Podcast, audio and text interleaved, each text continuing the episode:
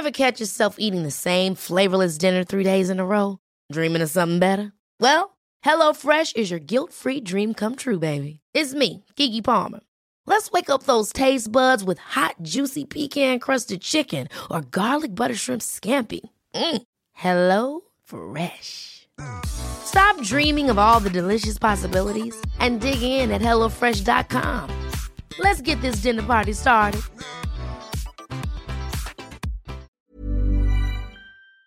Un titre euh, du type euh, Ivre, virgule, il étrangle sa femme euh, pour des grumeaux dans la pâte à crêpes, ça fait plus de clics que 132e féminicide. il a eu lieu après une suite de violences conjugales.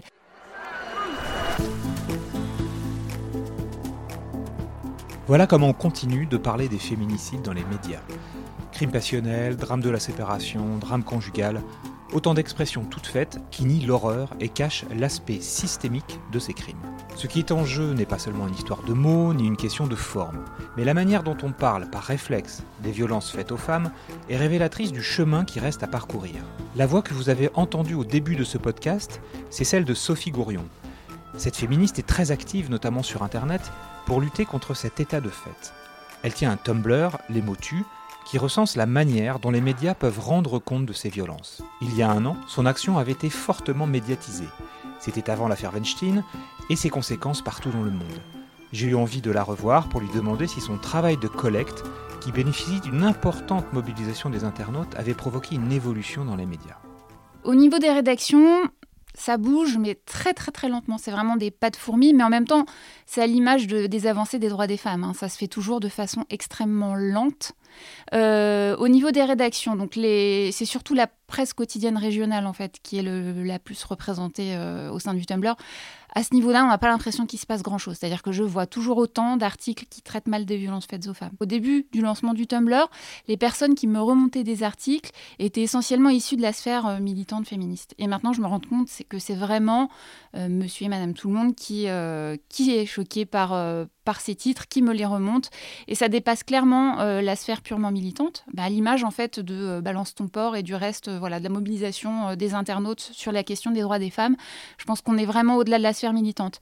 Ce qui bouge en revanche aussi, euh, c'est que même si on a autant d'articles qui traitent mal des violences faites aux femmes, je me rends compte que les rédactions les corrigent petit à petit. C'est-à-dire que là, récemment, euh, il y a deux jours, j'en ai mis sept en ligne, sept articles. Il y en a quand même deux qui ont été corrigés par les rédactions, ce qui n'est pas mal. Sophie Gourion n'est pas la seule à faire un travail de recension essentiel. La romancière, essayiste et journaliste Titu Lecoq tient pour Libération une liste de l'ensemble des féminicides commis en France. Pour être honnête, on se connaît bien avec Titiou et c'est toujours délicat d'interviewer une amie. Mais la liste macabre qu'elle vient de mettre à jour pour Libé est capitale pour comprendre tous les ressorts de ce phénomène. Je l'ai rencontrée dans un café, elle venait justement de finir ce travail, elle était épuisée par cette tâche qui ne peut pas laisser insensible. Elle revient sur les origines de cette recherche et note une évolution positive, notamment dans la prise en compte du fait social. Quand j'ai commencé ce travail, c'est parce que j'étais un peu méfiante sur euh, les chiffres qu'on entendait. Une femme meurt tous les trois jours sous les coups de son compagnon. Et je me disais, oh là, tous les trois jours, ça fait quand même beaucoup. Euh, c'est quoi ces chiffres? Tout ils sortent. Et pourquoi c'est toujours le même? Ça devrait varier en fait. Et donc c'est pour ça que je me dis, bah, je vais regarder en fait. Donc j'ai commencé à, faire une liste. Euh, en partant de la PQR essentiellement. Et donc je me suis rendu compte que le chiffre était vrai, et qu'il est assez stable. Mais surtout, c'est qu'elle ne meurt pas sous les coups de son compagnon, comme le disent les campagnes de prévention. Elle meurt assassinée. Et en fait, l'homicide involontaire, c'est moins de 10% des cas. C'est-à-dire la plupart du temps, c'est vraiment, il prend un couteau et il la plante en plein cœur. Donc le but est de la tuer. Je trouve que dans la presse, euh, il y a à la fois le drame familial est toujours là dans les titres et en même temps, depuis quelques mois, euh, même si c'est toujours dans la case fait divers, on retrouve un rappel des chiffres à l'échelle nationale, ce qui permet de sortir un peu du fait divers et de parler du fait social. Donc là-dessus, je dirais qu'il y a un mieux. Euh, il y a encore le côté un peu l'amour fou, etc. Mais en fait, qui transparaît aussi euh, chez les magistrats. C'est terrible, mais il y a, voilà, dans les déclarations, les citations qu'ils mettent, souvent, il y a euh, il était vraiment, cet homme était fou de sa femme. Enfin, donc c'est pas que la presse, hein, c'est aussi parfois les enquêteurs ou la justice à ces biais-là. Mais, euh, mais je suis plutôt optimiste sur le traitement. Je trouve que ça évolue un peu, ça bouge quoi. Mais après, on le trouve aussi, enfin, notre ministre de l'Intérieur, Gérard Collomb, interrogée sur une histoire comme ça, sur un policier euh, qui a massacré toute une famille, elle dit oui, c'est un drame de la police. Non, ce n'est pas un drame de la police. Si les bons réflexes ne sont pas toujours acquis, on voit apparaître une prise de conscience générale, notamment grâce au collectif Prenons la Une qui a interpellé les médias sur ces questions. Et cela va même au-delà, note Sophie Gourion. Certaines rédactions euh, ont envie de, progresser à ce niveau-là. Certaines rédactions ont signé justement euh, euh, les, les, outils à l'égard des journalistes qui ont été formalisés par le collectif Prenons la Une. Bon, là encore une fois, c'est n'est pas les rédactions les plus problématiques qui ont signé, c'est l'Humanité, c'est Libération, c'est Cosette. A priori, ce ne sont pas elles qui sont dans le Tumblr, mais c'est quand même un geste fort. Euh, et j'ai vu aussi que l'AFP, euh, là en début d'année, a euh, donné des recommandations également à ses journalistes notamment de ne plus parler de drame de la séparation, de crimes d'honneur, et aussi de recontextualiser à chaque fois ces féminicides en rappelant les chiffres relatifs aux violences conjugales, comme c'est le cas avec les statistiques sur la sécurité routière. Je suis donc allé à l'AFP, et plus particulièrement pour rencontrer Pauline Talagrand, journaliste maison, qui avec sa collègue Aurélia End a mené une mission à partir de mai 2017 sur la représentation des femmes dans les contenus produits sur tous les supports de l'AFP. Elle revient sur les origines de cette mission et ce qu'elle a pu y apprendre. L'idée de cette mission, elle nous est venue à Aurélia et moi, donc étions deux journalistes du service des informations générales. Euh, qui avions à traiter euh, de tout ce qui était euh, donc faits divers et notamment des violences faites aux femmes. Et on s'était rendu compte à quelques reprises qu'on avait eu quelques accidents regrettables, des mauvaises formulations. On s'était également rendu compte qu'on avait des femmes qui peinaient à prendre la parole.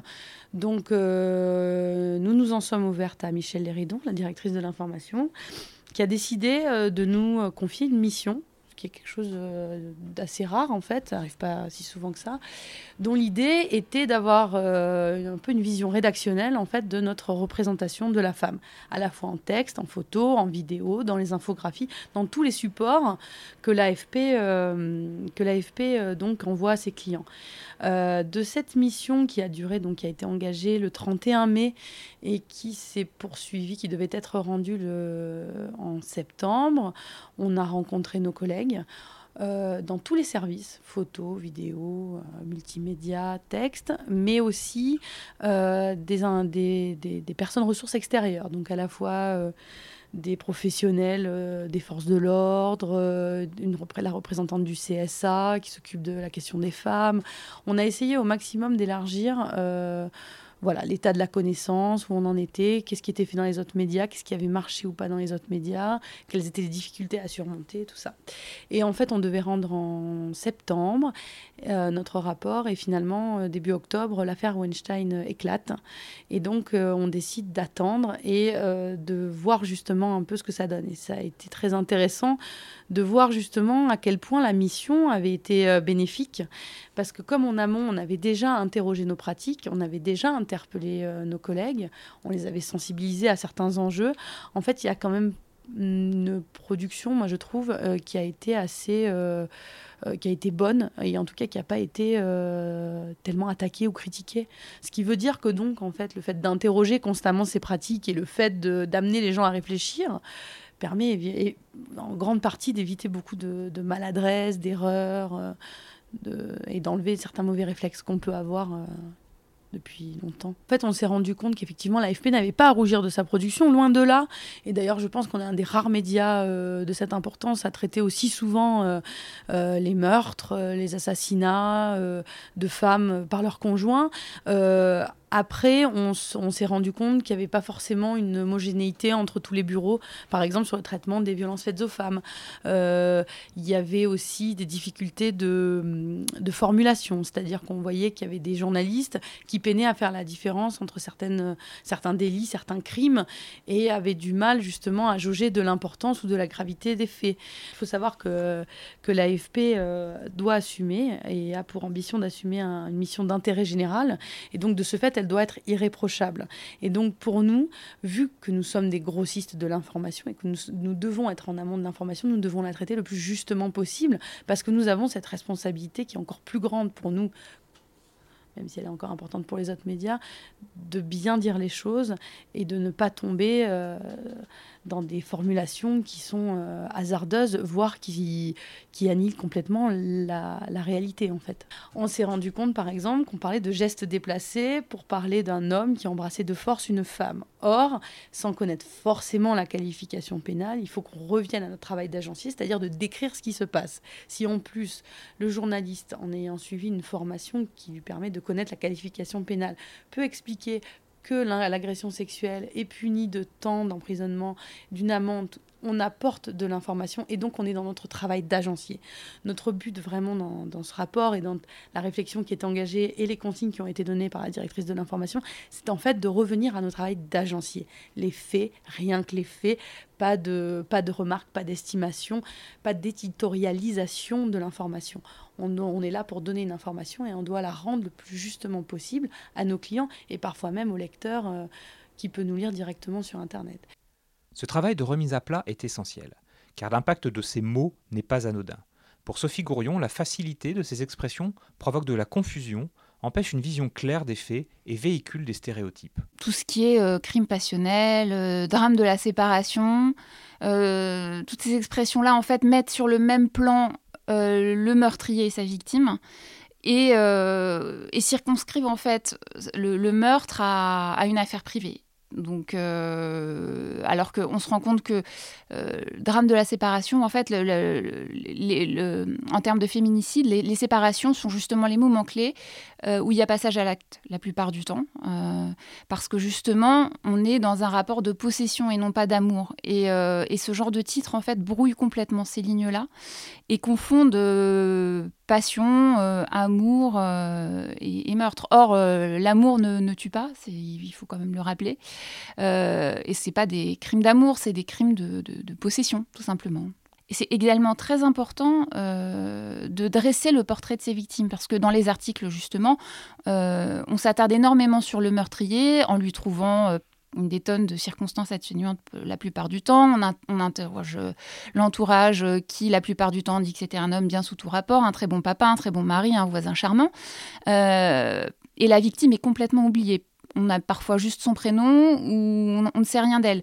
Or, ce qui est important, c'est justement de mettre en avant euh, la victime et de montrer que euh, c'est très très souvent les mêmes scénarios qui se répètent, à savoir une longue suite de violences conjugales avant le féminicide. Euh, un féminicide, c'est jamais un coup de sang, alors que justement dans les médias, l'expression coup de sang est très très souvent utilisée, coup de folie, coup de sang, coup de tête. Or, c'est très souvent prémédité et c'est très souvent l'issue de longues violences conjugales. Le travail de Titiou Lecoq sur les féminicides permet de se rendre compte qu'il y a des phénomènes récurrents dans ces crimes, et aussi qu'on peut se faire une image fausse à la fois des faits, mais surtout des victimes. Attention, ce qu'elle dit est parfois dur à entendre, mais il faut regarder la réalité en face. Tous les âges sont représentés, tous les milieux sociaux, donc là-dessus, il n'y a vraiment aucune euh, ligne forte qui apparaît. Par contre, il y a des espèces de patterns. C'est quand même très souvent le moment où elles envisagent la rupture, elles veulent partir, ou elles parlent de séparation, ou ils viennent de se séparer, alors plus ou moins longtemps, ça va jusqu'à un an, deux ans après la séparation. Et euh, ou parfois c'est des choses même plus, plus ténues, mais qui ont toujours un lien avec un principe de liberté, où elles affirment une liberté. Et euh, c'est pareil avec les euh, histoires de jalousie, la soupçonnent d'aller voir ailleurs, d'avoir un amant, etc., avéré ou pas. Et donc ce qui revient le plus souvent, c'est qu'il a l'impression qu'elle lui échappe ou qu'elle va lui échapper d'une manière ou d'une autre. Je me rends compte en ayant travaillé dessus par rapport à l'image que j'en avais, c'était vraiment des... Euh, je voyais ces femmes, déjà j'avais, je voyais ces femmes, c'était une espèce d'image globale de... Euh, de femmes dominées, euh, femmes un peu soumises, qui a subi des mauvais traitements pendant des années, qui ne sait pas se défendre, qui est un peu voilà, abdiquer par rapport à tout ça et puis qui reçoit un jour euh, le coup de trop. Mais, euh, mais en fait, non, la plupart, c'est des femmes qui ont dit non et qui ont décidé de partir. Et c'est ça qui est, terrible aussi, c'est de se dire, c'est au moment où elles décident de partir, il y a quand même la moitié, c'est à ce moment-là qu'elles se font tuer. Donc c'est des femmes qui ont été capables de se mobiliser, de résister, voilà, d'oser euh, affronter le persécuteur, et elles le payent de leur vie. Là, il y a une vraie réflexion à faire sur comment est-ce qu'on arrive à empêcher ça. Et, et les âges, quoi. Là, sur 2017, euh, moi, j'en ai recensé trois qui avaient 18 ans. Je dis, mais 18 ans Donc il y en a une en décembre, elle a été égorgée par son petit ami, elle avait 18 ans. Je, me dis... Et j'ai aussi été étonnée à l'autre extrême euh, inverse par euh, le nombre de personnes âgées, de couples de retraités vieux, et où effectivement tu retrouves le même. Euh, on peut égorger sa petite amie ou sa femme qu'elle ait 18 ans ou qu'elle en ait 78. Quoi. Les deux reviennent. Et donc, c'est des femmes, euh, c'est pas des femmes au foyer, c'est des femmes qui travaillent, qui peuvent avoir. Il y en avait une, elle était constructrice de cars, ce qui n'est pas spécialement considéré comme féminin comme activité. Euh, elles peuvent vraiment tout faire, être médecin, il y avait une orthophoniste. Enfin, donc, elles sont impliquées dans la vie de la société. Ça veut dire qu'on les croise.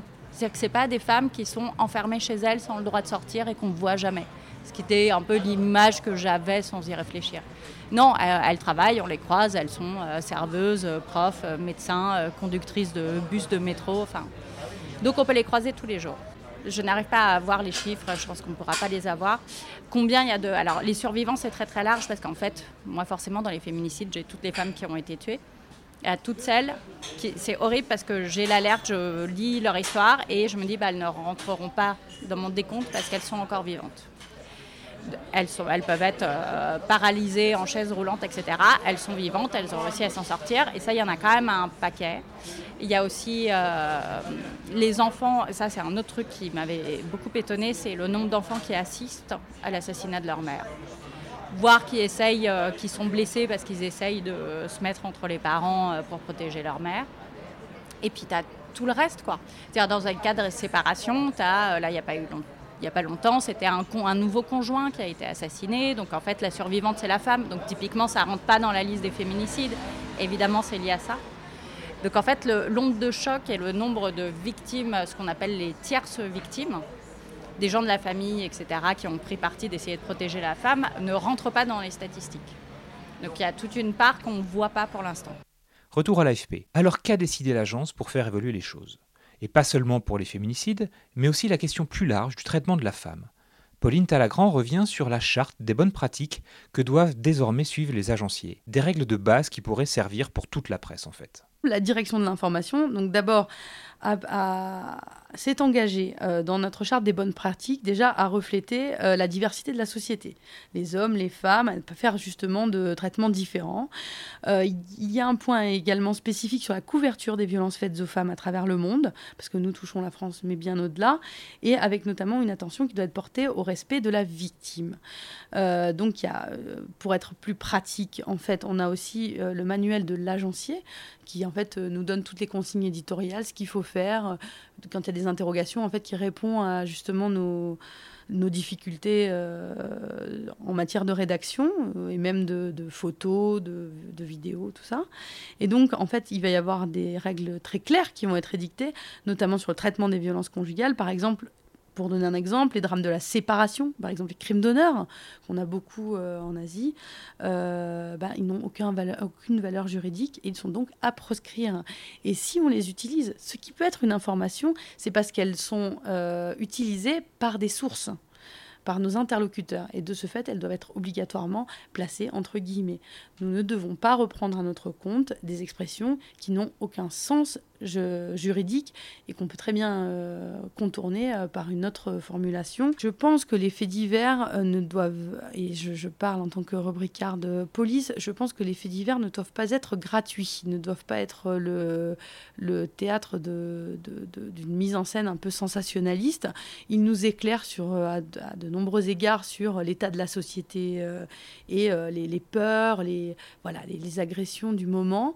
C'est pour ça qu'il faut toujours les contextualiser. C'est-à-dire qu'un fait divers qui n'est pas contextualisé, c'est un fait divers gratuit. Et on ne donne pas à nos lecteurs les clés pour comprendre si ce démantèlement de ce réseau est important, s'il est inédit. Et donc, encore une fois, et ça c'est notre travail d'agencier, de toujours remettre dans le contexte euh, une information qu'on va donner. Si on ne donne pas les clés à notre lecteur, il ne peut pas les comprendre. Donc, si on parle de l'homicide d'une femme par son conjoint et qu'on ne dit pas qu'il y a une femme qui meurt tous les trois jours euh, dans les mêmes conditions, en fait, on ne l'éclaire pas sur euh, sur le, sujet. Et il y a un autre travers journalistique qu'il faut, nous faut interroger aussi, nous, en, en, en tant qu'agencier. C'est-à-dire que c'est un, sujet qui est récurrent. C'est un sujet qui est banal. C'est un sujet, malheureusement, un problème de société qui, malheureusement, ne connaît pas euh, d'amélioration. Il est relativement stable. Et donc, il ne faut pas banaliser un sujet qui est très grave en se disant, oui, mais s'il n'y a rien qui change, on ne peut rien y faire. Et nous, en tant que journalistes, euh, ben, on va redire la même chose que l'année euh, l'année précédente. Non, en fait, on ne peut pas se voiler la face sur une réalité qui est si grave, si importante, qui touche tant de gens. Un des grands euh, thèmes pour nous qui doit être, qui doit être davantage amélioré, c'est vraiment la représentation en image de la femme. la femme n'est pas décorative, elle ne doit pas être là pour séduire le lecteur, mais pour lui donner une information. Euh, donc il y avait tout un travail euh, de, mise en image, parce qu'à l'heure des réseaux sociaux, en fait, si le texte, si le texte est bon, mais qu'une photo euh, l'accompagne sur un réseau et qui est cliché, stéréotypé, en fait, tout le travail qui a été fait en texte est ruiné, en fait. Donc il fallait vraiment prendre vraiment à corps cette question de l'illustration, sachant qu'on fait de l'illustration, mais aussi de l'infographie, de la vidéographie. Donc c'était vraiment très important. Un autre sujet qui est aussi apparu et qui est vraiment très important, c'est la question des expertes. Euh, trop souvent, on a, on a recours aux mêmes experts depuis des années. Et en fait, on se rend bien compte qu'en féminisant nos sources, on les rajeunit. Et inversement, quand on les rajeunit, on les féminise. Alors évidemment, la question qui vient après, c'est comment on peut faire pour diminuer le nombre de féminicides en France. Au cours de ses recherches, Titu Lecoq a pu trouver quelques expériences et quelques éléments de réponse. Elle nous les partage. Tant qu'il n'y a pas une vraie prise de conscience collective, les chiffres ne peuvent pas vraiment euh, diminuer. Et que, euh, que là-dessus, pour le coup, effectivement, euh, en parler, en faire une grande cause du quinquennat, au moins médiatiquement, symboliquement, ça peut participer de la prise de conscience. Mais euh, donc il y a l'aspect, je te disais, la responsabilité individuelle qui fera que les collègues, les amis, la famille, les voisins réagiront plus. Et après, les moyens qu'ont les associations. En gros, je sais que euh, en Seine-Saint-Denis, par exemple, on sait que toutes les femmes à qui on a donné le téléphone grand danger, aucune n'a été tuée. Donc ça fonctionne. Le téléphone grand danger, ça fonctionne. C'est qu'à Clermont-Ferrand, maintenant, il y a une convention qui a été signée entre les associations et euh, l'espèce de OPHLM, enfin l'habitation, euh, euh, pour qu'elle soit relogée en priorité en moins de trois semaines. Parce qu'en fait, les femmes ne veulent pas un logement provisoire. Elles ne veulent pas aller dans une structure dédiée, elles veulent un nouvel appartement où elles s'installent vraiment. Donc il faut pouvoir leur fournir effectivement en trois semaines. C'est un truc, je dis, que le gouvernement pourrait faire passer. Ça coûterait de l'argent mais euh, de dire, euh, voilà, sur tout le territoire, c'est ça qu'on met en œuvre. Quand il y a un signalement et qu'il y a un vrai danger, elles ont droit à euh, un appartement à HLM le plus vite possible. Dans ce monde plus prompt à la réaction qu'à la réflexion, il y a un aspect des choses à ne pas négliger. Quand on est une militante comme Sophie Gourion et qu'on s'implique dans ce genre de combat, il faut s'attendre à des retours de bâton très violents. Et il faut être sacrément armé pour y faire face. Signe qu'il reste beaucoup de travail à faire. Il y a d'énormes retours de bâton en fait, mais euh, ça a toujours été comme ça dans l'histoire du féminisme. À chaque fois qu'il y a eu des avancées, il y a eu des retours de bâton extrêmement violents. Et c'est aussi ce qui se passe avec Balance ton port et toutes ces initiatives-là. Donc c'est un peu le prix à payer. Euh, en effet, j'ai reçu des menaces de viol, de mort. Euh, moi, je suis pas anonyme sur les réseaux sociaux, donc euh, il est très facile de me retrouver, de retrouver mes employeurs. Euh, mais voilà, c'est un peu le prix à payer. Mais pour autant, je me dis qu'il faut qu'il y ait des personnes qui osent affronter ça. ça a aussi un peu valeur d'exemple pour les autres. Et malgré tout, au-delà de ça, ça fait quand même malgré tout avancer les choses.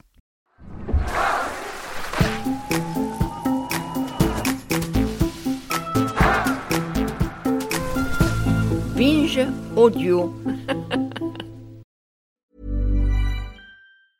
Hi, I'm Daniel, founder of Pretty Litter. Did you know cats tend to hide symptoms of sickness and pain? I learned this the hard way after losing my cat, Gingy. So I created Pretty Litter, a health monitoring litter that helps detect early signs of illness by changing colors, saving you money and potentially your cat's life. Pretty Litter is veterinarian developed, and it's the easiest way to keep tabs on your fur baby's health right at home. Go to prettylitter.com and use code ACAST for 20% off your first order and a free cat toy. Terms and conditions apply. See site for details.